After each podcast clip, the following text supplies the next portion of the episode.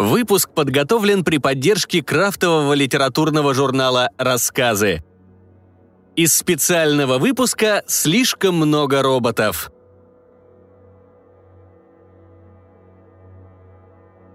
Ксения Трубач.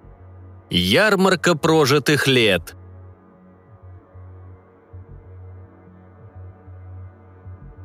Небольшой городской двор заполнили оглушающие звуки. До боли в ушах ревела сирена скорой, до боли в душе кричала от горя женщина, а на фоне скорбно гудела толпа. Трещал под человеческими ногами щебень. Неразборчивыми фразами перебрасывались врачи. Светловолосая женщина, согнувшись, сидела на дороге среди соседей и, прижимая руки к лицу, кричала. Алая юбка у нее на коленях потемнела от слез. «Он... он один такой!» Ее затрясло. «Один у меня! Один мой сынок! И больше не будет!» Врачи, заметно ускорившись, погрузили в машину носилки с мальчиком. Его грудь была залита кровью. Светлые, как у матери, пряди кое-где покраснели. «Не плачь», — мягко сказала пожилая соседка. «Спасут его, спасут». Не спасли. Мальчик протер глаза, взъерошил руками светлые волосы и, наконец, посмотрел в глубину торгового ряда, над которым пестрели флажки. Всю улицу заполнили люди.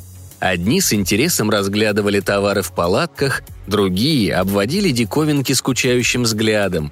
Иные просто сновали туда-сюда, даже не глядя на прилавки. Но со всех сторон раздавался звон монет. Мальчик встряхнул карманом, там тоже звякнуло – и радостно побежал в толпу. Он не знал, что это за ярмарка, не знал даже, как тут оказался, но было страшно интересно. Скоро толпа вытолкнула его к палатке. На ее прилавке стояло множество красивых вещиц, и всюду были наклеены бирки, но читал мальчик плохо. Блестящая золотая жидкость в пузырьке называлась «счастье», а пунцовая – «любовь». Большое перо с острым железным наконечником оказалось даром писателя, а пушистая кисть с резной ручкой – даром художника.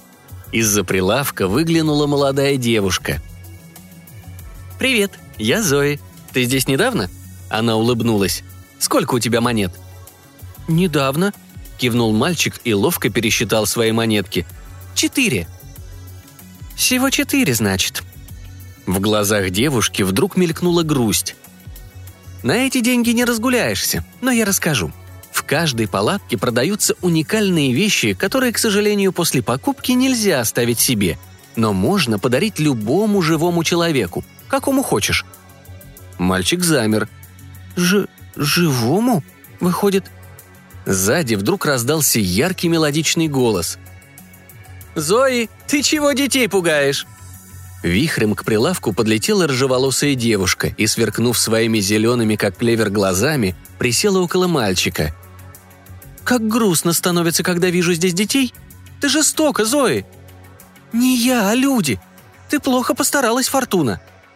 «Как же можно быть в стольких местах одновременно?» Девушка осеклась. «Но твое лицо мне не знакомо, малыш. Неужели удача никогда не улыбалась тебе?»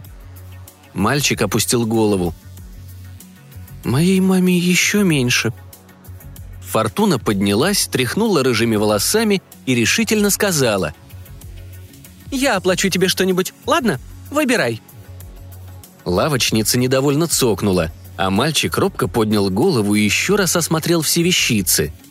Его взгляд скользил по золоту, серебру, цветным камешкам и блестящим пузырькам с настойками – пока вдруг не замер на крошечной бутылочке с плавающим в ней полупрозрачным розовым комком. «Что это?» — указал он на комок. «Это?» — Фортуна задумалась. «Будущий ребенок». «Как? И все дети такими были?» — удивился мальчик. «Как же из этого получается человек?» «Лучше спроси у эволюции», — ответила Зоя. «Она через сотню палаток отсюда». «Нет, я возьму и так», Маме!» Четыре звонкие монетки сыпались в открытую ладонь лавочницы, а Фортуна передала ей еще мешочек. «Она говорила, что из-за ее болезни у меня не будет сестрички. Но теперь и меня нет. Так как же она одна? Взяв баночку, мальчик погрустнел. «Пожалуйста, Фортуна, не могли бы вы отнести это маме?»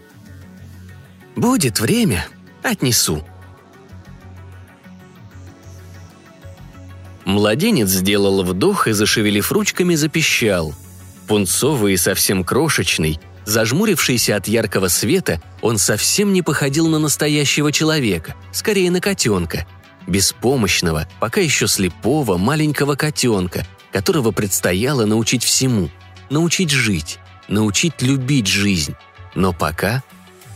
Светловолосая женщина протянула руки к своему малышу, и слезы покатились по ее щекам – и часто-часто закапали с подбородка. «Сейчас, я мигом!»